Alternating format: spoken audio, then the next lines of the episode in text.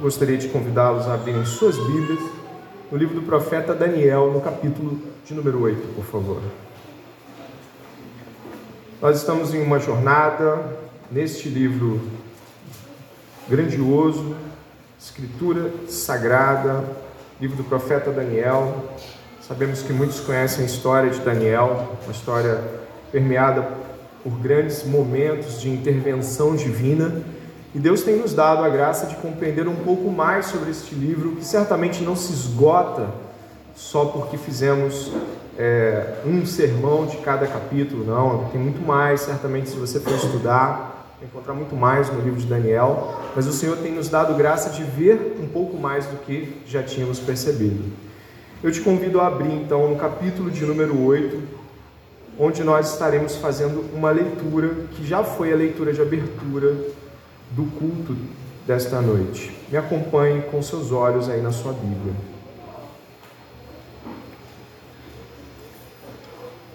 Diz assim a palavra do Senhor.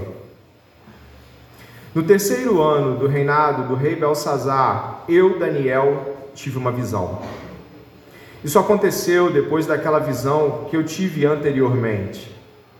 Quando tive a visão, parecia que eu estava na cidadela de Suzã, que fica na província de Elão. Nessa visão, eu estava junto ao rio Lai. Levantei os olhos e eis que diante do rio estava um carneiro que tinha dois chifres. Os dois chifres eram compridos, mas um era mais comprido do que o outro. E o mais comprido apareceu por último.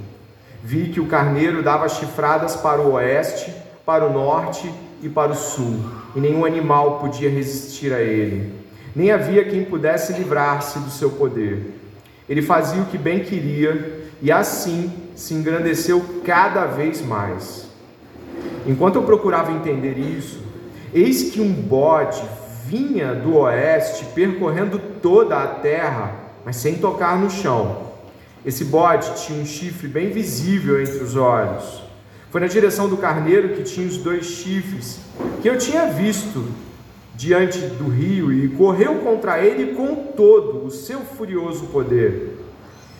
Eu vi quando o bode chegou perto do carneiro e, enfurecido contra ele, o atacou e quebrou os dois chifres. O carneiro não tinha força para resistir ao bode. O bode jogou o carneiro no chão e o pisou com os pés, e não houve quem pudesse livrar o carneiro do poder do bode. O bode se engrandeceu cada vez mais. Porém, quando estava no auge do seu poder, o seu grande chifre foi quebrado. E em seu lugar saíram quatro chifres bem visíveis que cresceram na direção dos quatro ventos do céu. De um dos chifres saiu um chifre pequeno, que se engrandeceu na direção do sul, do leste e da terra gloriosa.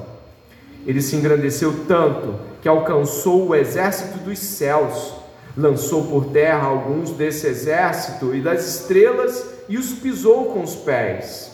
Ele se engrandeceu tanto que chegou a desafiar o príncipe desse exército. Tirou dele o sacrifício diário e o destruiu, o, e destruiu o lugar do seu santuário.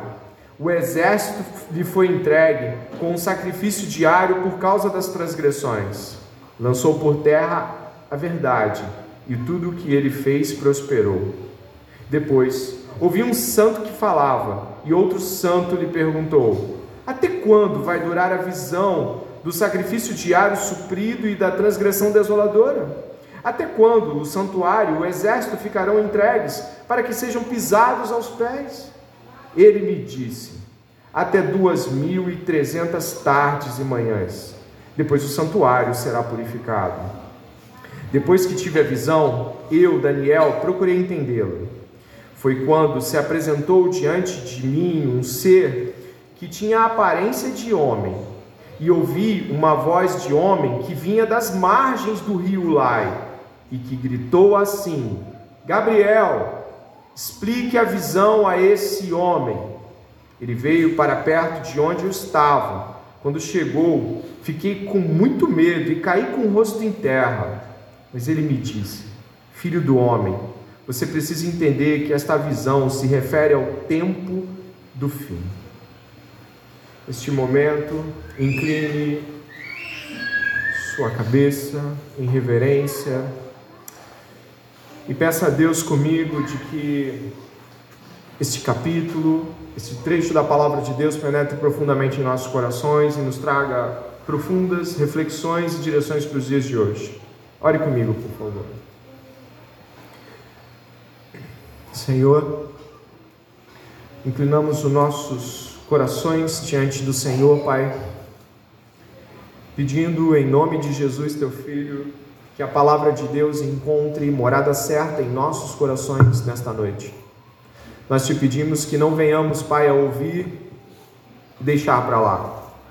Pelo contrário, mostra-nos a grandeza do teu poder por meio da tua palavra Tira de nós todo encanto por este mundo. Afasta de nós toda tentativa satânica de trazer obstáculos à tua palavra, Pai. Mostra-nos a tua palavra. Inclina-nos a ver aquilo que o Senhor quer nos mostrar. Tira todo orgulho, toda mentira e toda tentativa de nós mesmos obstacularmos isso. Senhor, transforma-nos no poder do Espírito, no nome santo de Jesus. Amém.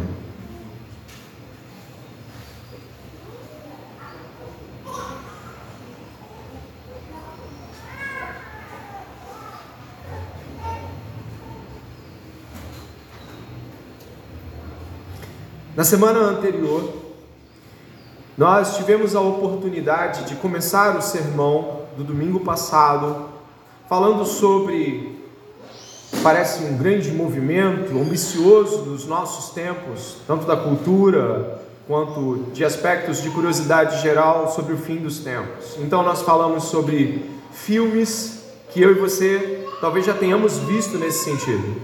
Alguns lembraram de alguns filmes e lembraram que Hollywood e as muitas tentativas de simulação do fim do mundo parecem, na sua grande maioria, se não na totalidade, se esquecer que a Bíblia apresenta uma visão do fim.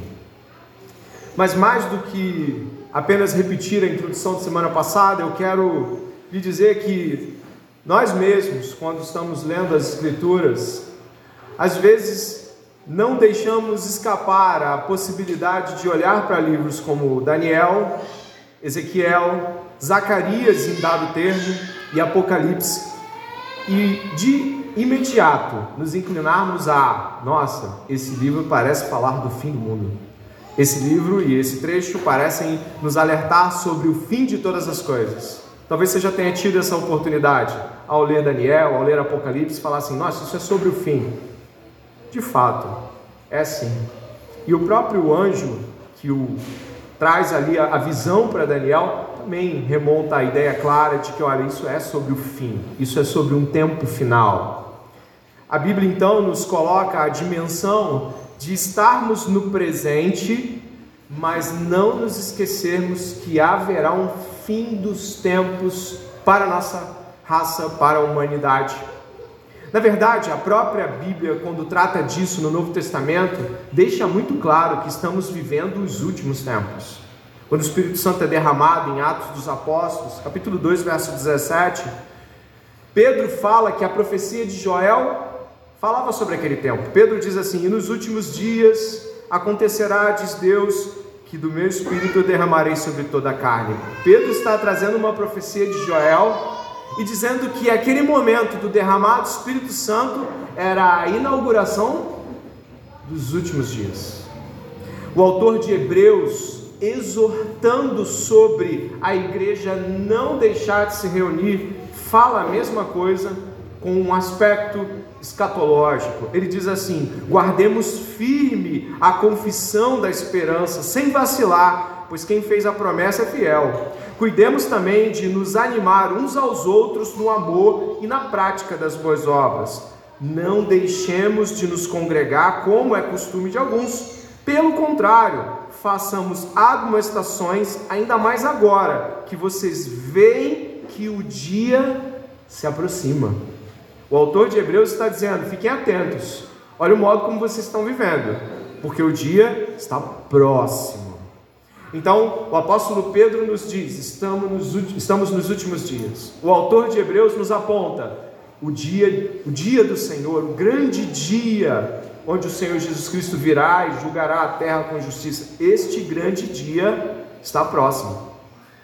Então, quando nós estamos diante de um livro a qual vemos expressões como o fim de todas as coisas, ou nos apontam para aspectos assim, o povo de Deus não fica esperando apenas o fato de que o fim vai acontecer. Ele responde a essa informação, ele responde a esta profecia. E essa é a iniciativa de estarmos olhando para Daniel esta noite. É, talvez você pense, poxa, mas é tão distante o contexto de Daniel, como poderemos olhar para Daniel e observar algo aplicável no dia de hoje? E mais, são coisas que talvez já tenham acontecido, sim, a maioria delas. Então, eu gostaria de desafiá-lo, no bom sentido, a olhar para o livro de Daniel tal como as Escrituras nos apresentam, com muitas implicações para o tempo presente e também para o tempo vindouro. Você deve ter percebido no começo do capítulo 8, de que uh, Daniel nos dá consistentemente o lugar e o tempo onde ele está. Ele ainda está na Babilônia. Repare ali o verso de número 1, no terceiro ano do rei, do rei Belsazar. Eu, Daniel, tive uma visão. Isto aconteceu depois daquela visão que eu tive anteriormente. Se você voltar uma página da sua Bíblia, você vai ver que Daniel teve uma visão no primeiro ano do reinado de Belsazar. Vai no capítulo 7 que você vai ver no primeiro ano do reinado de Belsazar, rei da Babilônia. Agora Daniel tem uma nova visão dois anos depois. A primeira visão de Daniel, você deve lembrar, ela é muito abrangente. Ela fala de quatro reinos que são monstros terríveis figuras amedrontadoras, deformadas. Você lembra disso? Lembra que falamos semana passada? Daniel fala de quatro reinos. Esses quatro reinos são gigantescos, terríveis, amedrontadores. A visão de hoje é uma visão dentro daquela outra visão. É, ele vai afunilar e se estabelecer no meio da visão do capítulo 7, é o que nós vamos entender. Daniel está dizendo no verso 1, isso aconteceu depois da visão que ele teve. E ele diz assim no verso de número 2: Quando eu tive a visão, parecia que eu estava na cidade de Suzã, que fica na província de Elão. Nessa visão, eu estava junto ao rio Ulai. O que, que, o que, que isso significa? Ele estava ainda dentro do seu contexto. Ele estava olhando para um rio de sua região e nesta visão, Daniel viu algo estranho não era mais amedrontador. Você repare que quando Daniel viu os animais na, na visão anterior, ele ficou muito assustado. Nessa, ele não fica assustado, ele fica curioso. A visão não é amedrontadora. Se você puder observar aqui, o capítulo 8 vai trazer que Daniel viu dois animais. Você reconheceu eles, né? É um bode e um carneiro, né? São animais comuns dentro da realidade que os homens daquela época têm em suas casas e, e por perto. São animais comuns. E o capítulo 8 já vai nos dizer algo que nós não precisamos esconder até o final do sermão para então, ah, vamos até o 20. Não, é bom que nós possamos ir até o verso 20 e entender do que se trata este começo logo de cara. O capítulo 8, verso 20, vai dizer que aquele carneiro, diz o anjo interpretando até Daniel, aquele carneiro com dois chifres que você viu, você pode terminar para mim? São os da Média e da. Ok. Não há uma dificuldade então de se saber do que Daniel está falando. Ele está falando de dois reinos. Esses dois reinos, eles estão lá naquela mesma visão anterior. Começa com o reino da Babilônia, depois Média Pérsia, depois vai para o reino da Grécia e como nós podemos ver depois Roma. Mas então essa visão ela vai mais para dentro de um cenário interno da visão do capítulo 7. Deus está querendo ampliar a visão de Daniel quanto a coisas da visão anterior. O que nós temos aqui é significativo de várias formas. Mas eu destaco para você nesta nesse início de sermão que algumas coisas devem te chamar a atenção. No verso 9, há uma expressão chamada pequeno chifre. O que seria isso? No verso 10, exército dos céus, se você encontra aí, no verso de número 11, o príncipe do exército, no verso de número 14, uma quantidade de dias, 2.300 tardes e manhãs, existem expressões aqui que são importantes. Mas por que é tão importante então nós entendermos estas realidades? Porque o profeta Daniel, ele é citado por Jesus Cristo em uma alusão direta a esse texto e representações que não são somente para Daniel são usadas aqui.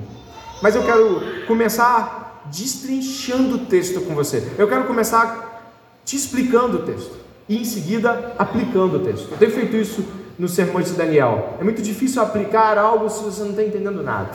Então vamos explicar e depois nós vamos aplicar o texto em nossas vidas e ouvir a voz do Senhor nesse sentido também.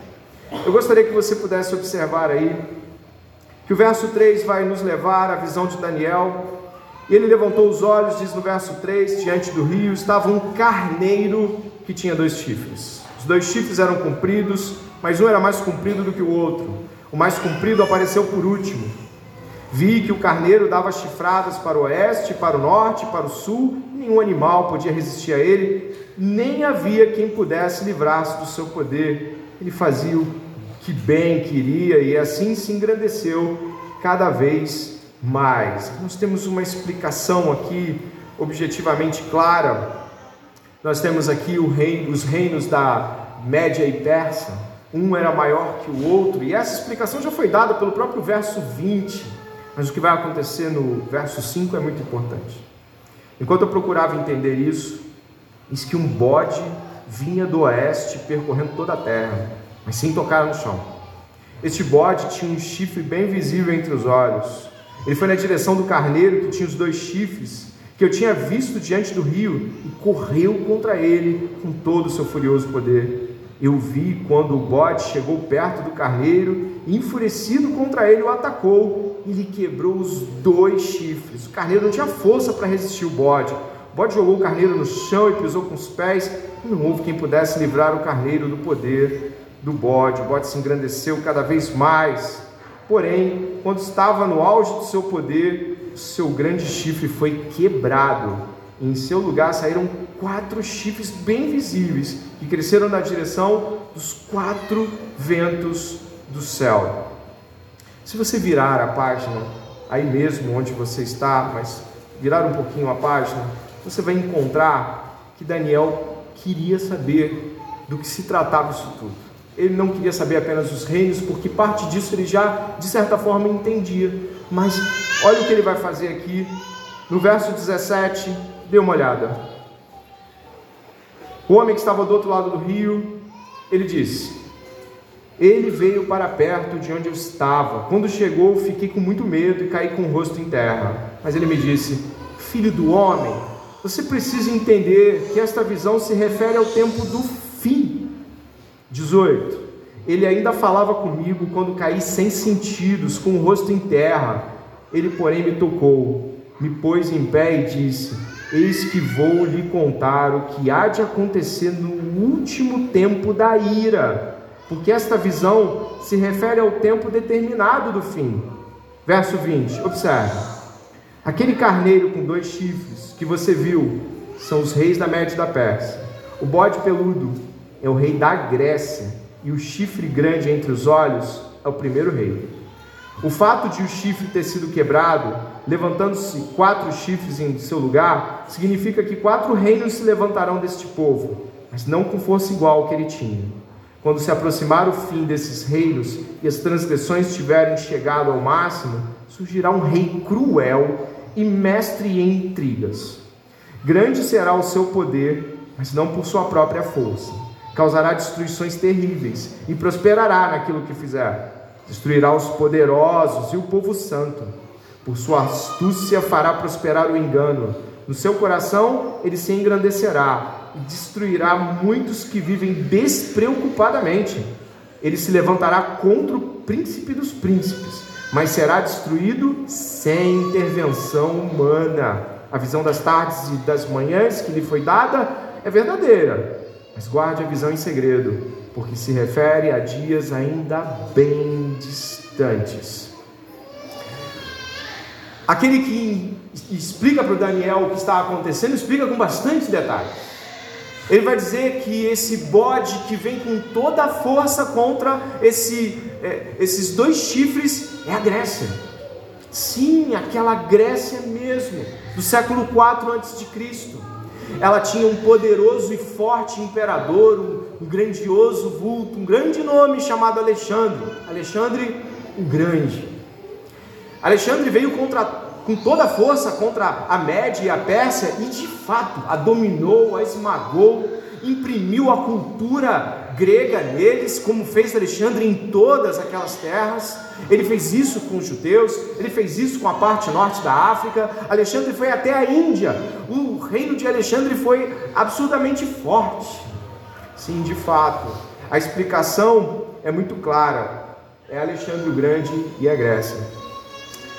O, a explicação do texto vai avançando e vai nos trazer de que de alguma forma, de algo no, no auge do seu poder, este rei, este rei, esse chifre é quebrado. Dê uma olhada, é só virar a sua página de volta, pelo menos a minha é só você virar. Mas o 88, 8 verso 8 diz assim, ó, o bode, a Grécia, se engrandeceu cada vez mais. Porém, quando estava no auge do seu poder, o seu grande chifre foi quebrado. É claro que nós temos uma perspectiva histórica que Daniel não tinha. Daniel estava há cerca de quase 200 anos, ou pouco menos de 200 anos, de onde isso aconteceria. Mas, historicamente, conhecemos que Alexandre o Grande morreu de doença no auge. Sim, Alexandre, o rei grego, o rei helênico, morreu aos 32, 33 anos, muito jovem, sem filhos e deixou o seu reino, deixou entre aspas, seu reino foi dividido em quatro generais, exatamente como as escrituras nos apresentam e quase 200 anos antes. Claro, os nomes não estão aqui, Daniel não os reconheceria, mas de fato as escrituras estão apontando com uma precisão cirúrgica o que vai acontecer logo em seguida. É, este, esses quatro generais, Seleuco, Lisímaco, Ptolomeu e Cassandro, foram os que dividiram o reino de Alexandre aos quatro ventos da terra.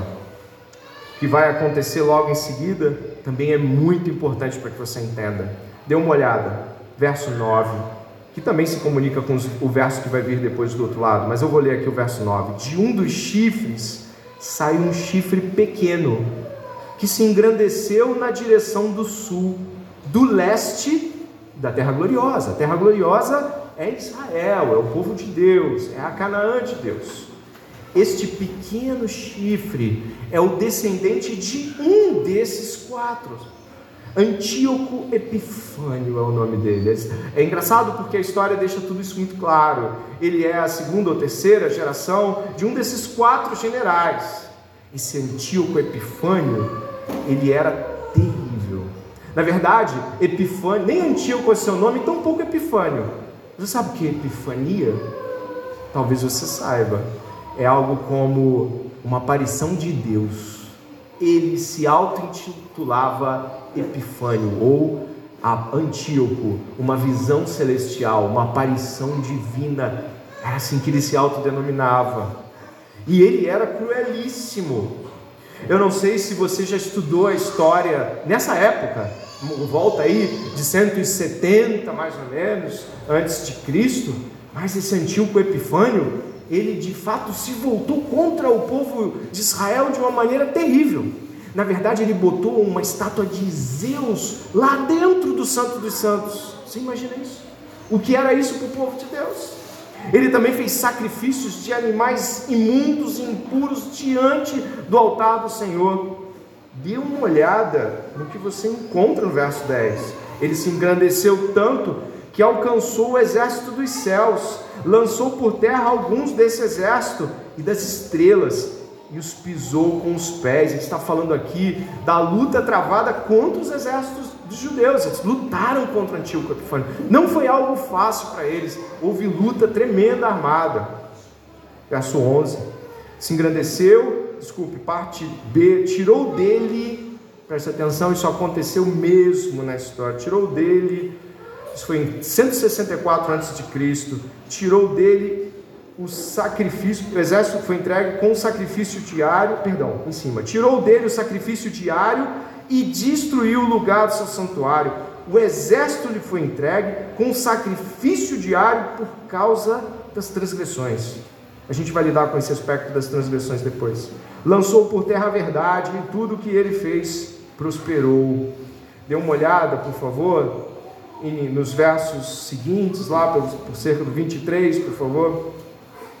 Olha o, o verso 23, na explicação que foi dada a Daniel, verso 23: Quando se aproximar o fim desses reinos e as transgressões tiverem chegado ao máximo, surgirá um rei cruel e mestre em intrigas. Verso 24: Grande será o seu poder, mas não por sua própria força. Causará destruições terríveis e prosperará naquilo que fizer. Destruirá os poderosos e o povo santo. Por sua astúcia fará prosperar o engano no seu coração ele se engrandecerá e destruirá muitos que vivem despreocupadamente. Se levantará contra o príncipe dos príncipes, mas será destruído sem intervenção humana. Preste atenção no que você está lendo aqui. A estrutura, do modo como Daniel está recebendo as explicações, é muito clara. E daí nós vamos começar a migrar para percepções teológicas e apontamentos diretos para nós aqui também. Daniel está recebendo uma visão do fim dos tempos da ira. Foi isso que você leu aqui no capítulo 8. Essas visões, no verso 19, são sobre os tempos da ira. Como você pode ver, esses tempos estão sendo tempos de juízo sobre o povo de Deus. Um juízo terrível está ainda em andamento durante todo esse processo. E durante este tempo, quatro reinos do capítulo 7 foram levantados. De modo particular, Daniel ainda está ali na visão no primeiro. Belsazar pertence ao contexto da Babilônia ainda.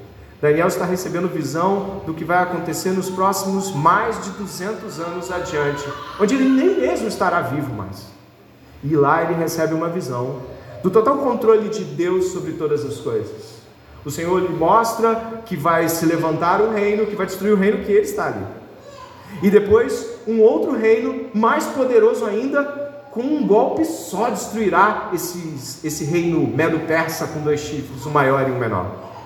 E depois esse mesmo reino vai acabar. Esse do bode de um golpe só, que é a Grécia.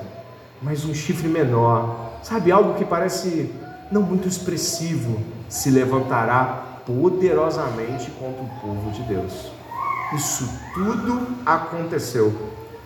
Existe um livro que está, é um livro histórico chamado Livro dos Macabeus. Talvez você já tenha lido ele ou tenha visto. Ele narra a trajetória de algumas dessas coisas. Inclusive, judeus ligados a um grupo específico se levantaram contra, a família dos Macabeus se levantou poderosamente contra o, o exército de Epifânio. Se você puder dar uma olhada aqui no verso de número 25, diz assim: ó, No seu coração ele se engrandecerá, lembra aí do nome Epifânio, e destruirá muitos que vivem despreocupadamente. Despreocupadamente, sim. Antíoco Epifânio fez algo muito interessante para poder destruir o povo de Deus, o povo de Israel naquela época. Ele prometeu benéficos, prometeu apaziguamento. Vamos brincar, saneamento básico, escola e tudo de bom. Ele fez promessas que trouxeram certa serenidade ao povo judeu. E depois ele foi com tudo, invadindo e matando. Estima-se que em cerca de alguns meses, a contagem era de 80 mil mortos. Antíoco Epifânio mandava cortar criancinhas em pedaços, segundo algumas narrativas. Ele mandava matar velhos, crianças, grávidas e pedia requintes de crueldade. Você achava o próprio Deus. E o mais Interessante é que o verso 25 diz que ele se levantará contra o príncipe dos príncipes, mas será destruído sem o quê? Pode olhar a sua Bíblia, sem o quê? Ele morreu de câncer aos 53 anos de idade. Exatamente, sem intervenção humana.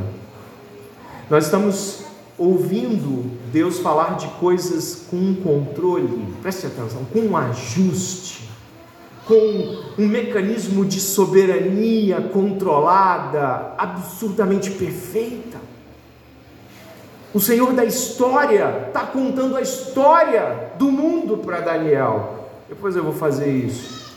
Depois eu vou levantar este. E depois eu vou abater este. Este vai ser 100 homens sendo usados. Eu mesmo me encarrego diretamente. Entendi o controle de Deus? Nós vemos um Deus poderoso em ação aqui. Mas tem, tem mais coisas importantes. E eu gostaria de começar a partir destas visões reveladas. Agora acho que você entendeu o contexto histórico e as explicações das figuras, para entrar em outras figuras menores, em aplicações objetivas e importantes. A primeira delas é que eu gostaria que você pudesse lembrar que o capítulo 7 traz visões monstruosas, não é verdade? É só você olhar. Vai no capítulo 7, por favor, onde você vai ver o verso 4 dizendo de uma agitação que houve no mar, e aí subiu um animal, um leão que tinha asas de águia. Repare, este animal, ele tinha um, costelas na boca, ele tinha ele tinha, desculpe, o animal seguinte, né, que tinha nos, é, o, verso 5 fala de, de, um urso, mas esse animal, esse leão terrível, foi dado a, a uma mente humana, está falando de, de, de Nabucodonosor, olha o verso 5, a seguir apareceu o segundo animal, semelhante a um urso, o qual se levantou sobre todos os lados, na boca entre os dentes trazia três costelas, depois, olha o verso 6. Continuei olhando, e eis que apareceu outro animal, semelhante a um leopardo. Tinha costas, nas costas quatro asas de ave. Esse animal tinha também quatro cabeças. Olha que coisa terrível. Foi-lhe dado domínio. E depois, o verso 7 diz que ele continuava olhando as visões da noite e apareceu um quarto animal terrível, espantoso e muito forte. Tinha grandes dentes de ferro. Pare por aí. Esta visão é uma visão para acordar desesperado se você estiver dormindo, colocar os joelhos em terra e ficar a noite inteira com medo de dormir de novo. Mas a segunda visão, não, são animais domésticos. São animais que você olha e fala assim, mas não dá para ficar com tanto medo de uma briga entre bodes e, e carneiros. Ninguém fica espantado com isso. Você vê vídeo disso e ri são os mesmos monstros. Os mesmos monstros do capítulo 7 são agora visões de animais domésticos, que são facilmente identificáveis e não metem medo. O que isso quer dizer? Nos mostra que, apesar das visões de Daniel no capítulo 7 parecerem aterradoras, para Deus, estes reinos, esses reinos não passam de pequenos animais que estão dando cabeçada uns nos outros e todos eles são guiados e construídos pelo mesmo Deus e pastor. Ezequiel capítulo 34 vai falar que Deus é aquele pastor que vai organizar todas as coisas e usa as representações que o próprio Jesus vai usar depois, separando bodes de carneiros, de ovelhas. Aqui o que nós estamos vendo é de que os monstros não são tão monstros assim nas mãos do bom pastor. A visão é a mesma, mas agora é Deus dizendo como Ele faz para domesticá-los. Eu gostaria que você pudesse lembrar que o próprio Jesus Cristo usa a visão pastoril em Mateus capítulo 25, verso 32, onde ele vai dizer que no fim dos tempos ele separa ovelhas e bodes. Ele usa animais domésticos como uma representação. Estes reinos não são nada diante de Deus e, por sinal, são levantados pelo próprio Deus para fazer aquilo que o próprio Deus quer que eles façam. Nós temos certamente visões às vezes aterradoras sobre as coisas que Deus coloca sobre nossas vidas. Preste atenção em uma grande lição que eu gostaria que nós tivéssemos aqui. Daniel viu monstros que os inquietaram, depois viu animais domésticos que não não deu medo nele, eram os mesmos. As visões eram as mesmas, mas na segunda, Deus mostra como Ele trata isso. Talvez nós estejamos aqui olhando para as tribulações e coisas que Deus coloca para a gente na vida, e nós estejamos vendo monstros, monstros terríveis. Nós olhamos para as eleições com medo de quem votar, nós olhamos e falamos coisas do tipo: e se ele ganhar? E se o outro perder? E se isso e aquilo? Como se nós estivéssemos com medo de monstros dominando o nosso país. Não passam de animais domésticos diante de Deus, que os amarra, quebra seus chifres, os levanta e os abate. O Deus que domina os reinos e que faz com que nossos monstros de governantes se tornem inofensivos diante da mão do Deus Criador e Sustentador, também é o Deus que nesta noite pode pegar as nossas visões sobre coisas que também Deus coloca sobre nossas vidas, abatimentos financeiros. Talvez você seja uma pessoa que chegou esta noite aqui descobriu que tinha um nódulo. E será que Deus está a par de um nódulo ou um câncer no seu corpo? Será que Deus está assim, nossa, como foi que passou por mim e eu não vi? Não existem monstros e coisas terrivelmente grandes sobre as quais Deus não esteja sob o total controle. A visão do homem é monstros terríveis e incontroláveis. A visão de Deus é: eu coloquei, eu tiro, eu ponho, eu removo, eu coloco, mas eu afasto. Eu estou sob o controle. Deus está sob o controle de nossas vidas. Os monstros mais terríveis diante dos nossos olhos não são bons com Deus. Talvez você possa pensar numa depressão que você olha e fala assim: Eu quero me matar, eu não aguento mais, tudo que eu quero é tirar minha própria vida. É um monstro, é um monstro incontrolável. A Deus não é. E é bom saber que reinos monstruosos são animais domésticos e de que coisas das quais temos medo e pavor estão igualmente diante das mãos do Deus soberano. Do que você tem medo? Será que você e eu somos tão diferentes de Daniel? Não, não somos. Mas temos, além de sermos iguais em pavor e medo, somos iguais em ter o mesmo Deus que controla e afasta os monstros e nos mostra o que fará, como fará, e como controla todas as coisas. Se você pertence a Cristo, o mundo inteiro pode estar parecendo um grande mar agitado, mas eles, esse mundo está nas mãos de Jesus. Toda a autoridade lhe foi dada nos céus e na terra. Pare de ter medo do mundo controlado pelo seu Deus. Pare de ter medo de encarar monstros que na verdade para Deus não são.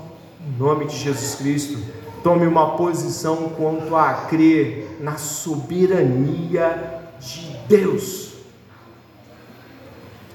E o que nós encontramos, repare este pequeno chifre que surge daquele bode. Olha o verso 24, que remonta versos anteriores. Ele fala, no verso 23 diz: quando se aproximar o fim desses reinos e as transgressões tiverem chegado ao máximo, surgirá um rei cruel e mestre em intrigas. Grande será o seu poder, mas não por sua própria força. Causará destruições terríveis e prosperará naquilo que fizer. Destruirá os poderosos e o povo santo. O significado deste pequeno chifre é muito importante. Eu remonto às falas que tive alguns minutos atrás. Antíoco Epifânio fez promessas aos judeus, promessas de pacificação, promessas de benefícios, como um bom político também costuma fazer. E Antíoco Epifânio conseguiu, infelizmente, enganar a muitos e pegou muitos dos judeus despreocupados. Repare o verso 25 por sua astúcia, fará prosperar o engano.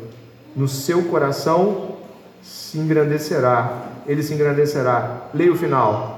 E destruirá muitos que vivem despreocupadamente. Ele conseguiu de fato enganar muitos que viviam despreocupadamente. Preste atenção. Não há nenhum problema de viver uma vida buscando determinadas coisas. Naquele momento, tudo que o povo de judeu queria era um pouco de paz, né? Afinal, décadas na Babilônia, e aí domínio grego, e agora vem um homem que diz que as coisas podem não ficar tão difíceis assim. Sabe, podemos ser iludidos pela face dos benefícios que o próprio mundo nos promete, determinadas paz, paz e segurança que são interessantes para nós. Um estilo de vida que pode parecer não ser pecado, mas que no fundo pode guardar a atraente possibilidade de vivermos despreocupadamente. E o próprio Jesus Cristo fala isso de que o filho do homem virá em dado momento onde, assim como o dilúvio veio, uns casavam, outros se davam em casamento, então veio o dilúvio, despreocupadamente.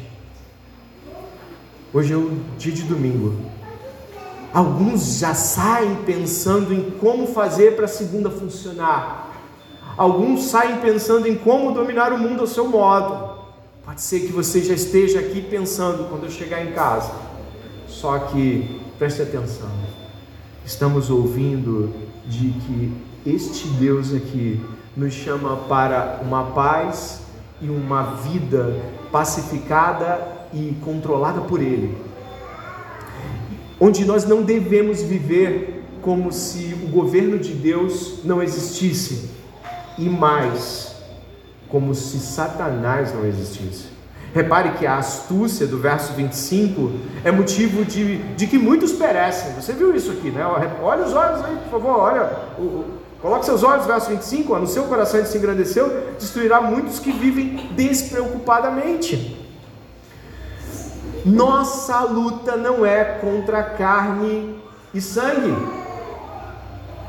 Nossa luta não é contra o trabalho difícil para fazer virar um trabalho fácil. Nossa luta não é contra o desemprego, nossa luta não é contra nada que nós conseguimos categorizar como os maiores problemas muitas vezes. Nossa luta é contra principados e potestades nas regiões celestiais. E esta noite eu e você deveríamos estar atentos em como nosso inimigo se move pelo mundo. Atentos, porque ele está como um leão rugindo e procurando a quem devorar. Este cenário nunca mudou e despreocupadamente não percebemos que realmente, como diria João e disse João o apóstolo, o espírito do anticristo já está atuando sobre os homens. Aqui nós não temos apenas uma perspectiva no qual as realidades são de as coisas estão acontecendo. Não. Deus está agindo, mas Satanás também. Deus está agindo e o povo de Deus está no meio da atuação de Deus e pode estar passivo a ela ou ativo em relação a ela. Aqui eu, eu avanço um pouco mais, lembrando que nossos inimigos não são humanos e que isso precisa ficar claro em nossas orações também. Alguns de nós já abandonaram lutar em oração contra as coisas das quais nos cercam. Alguns de nós podem estar talvez tão cheios de teologia ao ponto de ignorarem uma parte dela, que é a existência do inimigo. Mas o que mais temos aqui, além de apontarmos para a soberania de Deus, a existência do mal, um mal em atividade, em curso, inimigos reais, mas invisíveis? O que está acontecendo aqui? Nós devemos nos perguntar que muitas vezes olhando para essas coisas, nós vemos que é, quando as coisas estão acontecendo, parece que as frases que a gente fala são aquelas como as dos discípulos em Marcos capítulo 4, verso 38, sabe? Uma tempestade enorme e parece que, será que Deus está dormindo, né? Mestre, não te importa que pereçamos. Você se lembra dessa frase? Parece que, o, que toda, todo ao redor está sacudindo. Não, Deus está em atividade absoluta a todo tempo em seu povo. Mas existe aqui uma outra importante afirmação. O verso 23 fala: quando se aproximar o fim desses reinos e as transgressões tiverem chegado ao máximo, eu peço que você possa voltar-se aí para o texto, porque quando nós estamos falando de transgressões aqui, o verso 13, volte um pouquinho, também vai falar. Depois ouvi um santo que falava e outro santo lhe perguntou: Até quando vai durar a visão do sacrifício diário oprimido e da transgressão desoladora? Alguns comentaristas falam de que é impossível que a transgressão não tenha relação com a própria ira de Deus derramada sobre o seu povo, a transgressão do seu povo. A transgressão ela só pode acontecer por aqueles que estão vivendo debaixo de uma lei, da lei de Deus. As transgressões aqui citadas são do povo de Deus. Desatenção, transgressão, Satanás em atividade, a ira de Deus em curso, muitas coisas acontecendo ao mesmo tempo. Parece uma noite escura.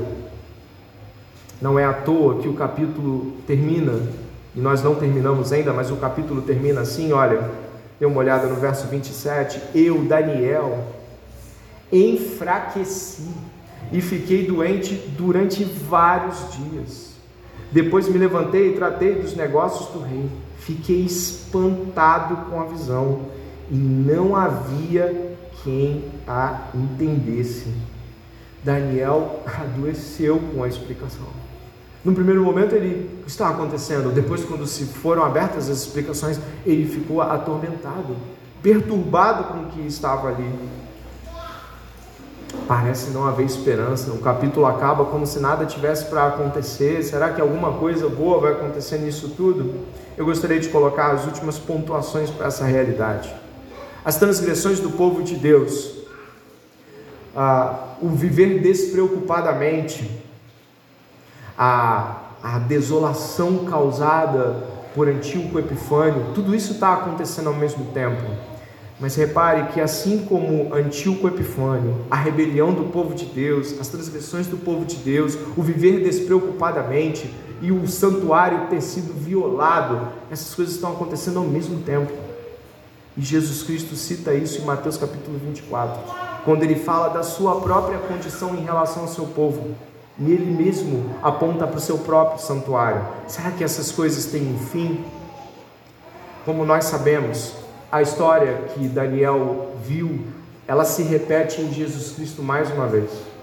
Quando Jesus Cristo foi colocado diante dos homens como Salvador, o Messias esperado, o mais alto grau de rebeldia dos homens foi declarado contra Deus. Jesus, o Senhor, Filho de Deus, foi colocado como um criminoso, profanado.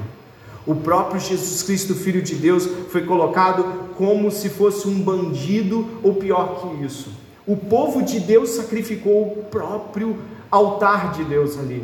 Quando nós estamos falando sobre Jesus Cristo, nós estamos falando sobre o ponto máximo da rebeldia humana. E aí nós perguntamos: nossa, Daniel enfraqueceu. Quando nós ouvimos que Jesus Cristo veio salvar o mundo e a nossa raça se voltou contra ele, nós pensamos: como? Como podemos escapar da ira vindoura? Como podemos escapar do que vai acontecer? Como podemos olhar para isso e ter esperança? As Escrituras nos apontam de que Jesus Cristo ressuscitou ao terceiro dia. Preste bem atenção no que eu vou te dizer. Jesus Cristo foi o mais alto grau de profanação que a raça humana fez contra Deus. O mais alto grau de blasfêmia foi Jesus Cristo ter sido morto pela mão dos homens. Mas ele voltou. E ele ofereceu perdão aos homens, demonstrando assim todo o controle sobre todas as coisas e sobre algo, dos qual, algo do qual eu e você deveríamos considerar essa noite: sobre a própria morte. Jesus Cristo voltou da morte como vitorioso, ele prevalece sobre a morte. Olha que coisa grandiosa. Todos os nossos esforços por tentar diminuir a velocidade, por exemplo, do nosso envelhecimento, pessoas que fazem ao máximo tomando as melhores vitaminas, os melhores exercícios, o melhor uso cosmético, todo mundo tentando comer do bom e do melhor, tentando evitar a violência dos lugares, para tentar não morrer em algum momento, tentar adiar, como se pudesse controlar isso. Jesus Cristo foi levantado, morto pelos homens, no mais alto grau de rebeldia. Toda a ira de Deus, assim como o texto, a ira de Deus está em curso aqui, e lá na frente a ira de Deus foi derramada em sua totalidade sobre Jesus Cristo. E ele retorna da morte, oferecendo perdão a você, a você E a mim? Essa parecia ser uma noite escura na vida de Daniel. E também, quando olhamos para o dia e momento em que Jesus foi crucificado, nós encontramos também que o próprio sol deixou de dar o seu brilho, as nuvens encobriram o sol, a escuridão pairou, mas três dias depois a luz brilhou, das trevas resplandeceu a luz. E eu e você vemos o verso 27, e caminhando para o fim desse sermão, eu gostaria que você pudesse, nesses últimos minutos, perceber a aflição de Daniel. Dê uma olhada ali, por favor, ó. Eu, Daniel, enfraqueci, fiquei doente durante vários dias. Depois me levantei e tratei dos negócios do reino. Fiquei espantado com a visão e não havia quem a entendesse. Daniel entendeu ou não? Ele ficou aflito. Será que ele entendeu? Ele entendeu em parte. Mas em parte ele não sabia quando iria acontecer precisamente. Aquele ano que você viu lá, ó, no verso 14, eh, no verso 13, sobre a quantidade de 14 às 2.300 tardes e manhãs, ainda não chegamos a um consenso teológico, mas dividindo esses 2.300, dá mais ou menos certinho sete anos de 365. Não dá certinho, nenhuma conta ainda fechou com esses 2.300, mas parece ser sete anos, é quase sete anos. Eu fui fazer o rabisco das contas, é quase sete anos. Mas o mais importante é que é um tempo determinado. O mais importante aqui é saber que existe um tempo determinado para o mal aparentemente prevalecer. Três dias para Jesus, parece que o mal tinha vencido. Ele volta. Para nós temos uma vida em curso. Parece que muitas vezes as lutas, as tribulações e às vezes parece que o próprio mal prevalece, mas ele tem dias contados. Jesus Cristo vai voltar e prevalecerá sobre tudo e todos, como sempre fez. Daniel entendeu ou não? Eu acho que de alguma forma, algumas coisas Daniel entendeu. O entendimento dele é parcial. Um homem que conseguiu descobrir o que Nabucodonosor sonhou. Um homem que descobriu lá o que a mão Mené, Mené, Tekel, Parsim estavam escritos. Agora fica, eu não entendo. Um homem como nós, a qual Deus permitiu que visse determinadas coisas. Marque aí na sua Bíblia, Daniel, e você pode ir até a primeira epístola de Pedro, nós estamos caminhando para o fim aí. E a primeira epístola de Pedro nos trará aqui algo muito significativo. Daniel tentou entender como isso aconteceu. Como você sabe, Daniel, no capítulo 9, você vai ter semana que vem a leitura, Daniel leu Jeremias e entendeu o tempo que seu povo passaria ali. E se pôs a orar depois que ele entendeu. O capítulo 1 da primeira epístola do apóstolo Pedro fala sobre Daniel. Como assim? Sobre Daniel? Sim. Dê uma olhada, por favor, no verso de número 8 em diante. 1,8. Encontre na sua Bíblia Pedro 1,8. Fala de Jesus. Pedro diz: mesmo sem tê-lo visto, o quê? Está falando para nós também. Mesmo não vendo agora, mas crendo nele, exultam com uma alegria indescritível e cheia de glória, obtendo o alvo dessa fé, a salvação da alma. Foi a respeito desta salvação que os profetas indagaram e investigaram. Eles profetizaram a respeito da graça destinada a vocês investigando qual a ocasião ou quais circunstâncias oportunas que eram indicadas pelo Espírito de Cristo que neles estava ao predizer os sofrimentos que Cristo teria de suportar e as glórias que viriam depois desses sofrimentos. A eles foi revelado que não para si mesmos, mas para vocês ministravam as coisas que agora foram anunciadas a vocês por aquele que pelo Espírito Santo, enviado do céu, lhes pregaram o evangelho, coisas essas que os anjos desejavam contemplar Está falando, os profetas tentaram entender tudo, mas não entenderam tudo. E eles em algum momento perceberam que isso tinha a ver com quem vinha lá na frente. Nós. Nós que essa noite estamos falando de Grécia, de Roma, de Antíoco. Daniel não tinha a maior parte disso. Daniel não tinha a visão clara do Messias. Mas tinha um homem do lado do rio dizendo: explica para ele. Nós não vemos este Jesus, mas cremos. E nesta noite eu e você estamos extremamente envolvidos em como essa revelação se aplica a nós. Por fim, eu gostaria que você ainda aí Pedro pudesse ver como o apóstolo indica que devemos viver depois que a visão acerca da salvação, que Daniel não tinha em sua totalidade, prescrutava, mas chegou até nós, como devemos viver? Como você vive hoje sabendo de que estamos nos tempos do fim? Como você vive hoje sabendo sobre o domínio de Deus e o fim de todas as coisas? Pedro vai dizer assim: Aí mesmo no verso 13. Por isso, preparando o seu entendimento, sejam sóbrios e esperem o quê? Inteiramente na graça que lhes está sendo trazida aonde? Obrigado. Como filhos obedientes, não vivam conforme as paixões que vocês tinham anteriormente, quando ainda estavam na ignorância pelo contrário, assim como é santo aquele que os chamou, sejam santos vocês também em tudo que fizerem, porque está escrito: sejam santos, porque eu sou santo. Pedro está dizendo que existe um tipo de vida que responde a esta revelação. Ouvimos a revelação aqui hoje. Ouvimos acerca do que Daniel viu entendeu e o que nós devemos ver em Daniel. Você se lembra? A soberania e o controle de Deus não são monstros. Deus tem o um controle, são como animais domésticos nas mãos de Deus. Os nossos monstros não são monstros. Nós depois vimos como um pequeno chifre representa uma grande afronta e como nós estamos muitas vezes desatentos de como a ira de Deus vem em, pelas transgressões do seu povo, mas de que modo o próprio Deus ressurge diante disso. E por fim, vimos em Jesus Cristo o estado mais alto de rebeldia, blasfêmia e ira de Deus. E Jesus Cristo ressuscitou e veio ao nosso encontro.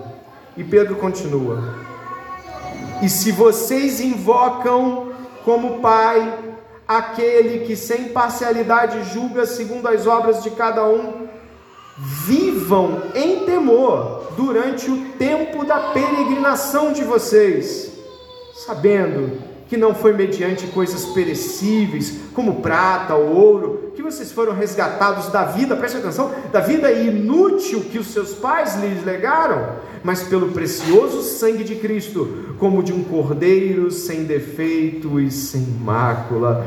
Ele foi conhecido antes da fundação do mundo, mas foi, mas foi, mas foi manifestado nestes últimos tempos em favor de vocês. Por meio dele, vocês creem em Deus o que, irmãos? Pode ler. O qual o ressuscitou e deu glória, para que a fé e a esperança de vocês estejam em Deus. Amém. Verso 22: Tendo purificado a alma pela obediência à verdade e com vistas ao amor fraternal não fingido, amem intensamente uns aos outros de coração puro porque vocês foram regenerados, não de semente corruptível, mas de semente incorruptível, mediante a palavra de Deus, a qual vive e é permanente, porque toda a humanidade é como a erva do campo, e toda a sua glória é como a erva, a flor da erva, a erva seca e a flor cai, mas a palavra do Senhor permanece para sempre. Esta palavra é o evangelho que foi anunciado a vocês nós vivemos em obediência ao Evangelho. A nossa resposta à revelação de que Cristo está vindo é uma resposta de obediência, de purificação da mente pela obediência à verdade, é uma resposta onde nós não pegamos os legados errados que recebemos e aplicamos, pelo contrário, nos desfazemos deles, é uma resposta de santidade Talvez eu e você, muitas e muitas vezes, não temos cravados em nossos olhos a vinda de Jesus viva e grandiosa. Uma vez eu vi o pastor John Piper, pastor batista John Piper falando sobre isso, de quantas vezes imaginar o impacto da chegada de Jesus Cristo rasgando os céus o paralisou em um momento de tentação pecaminosa.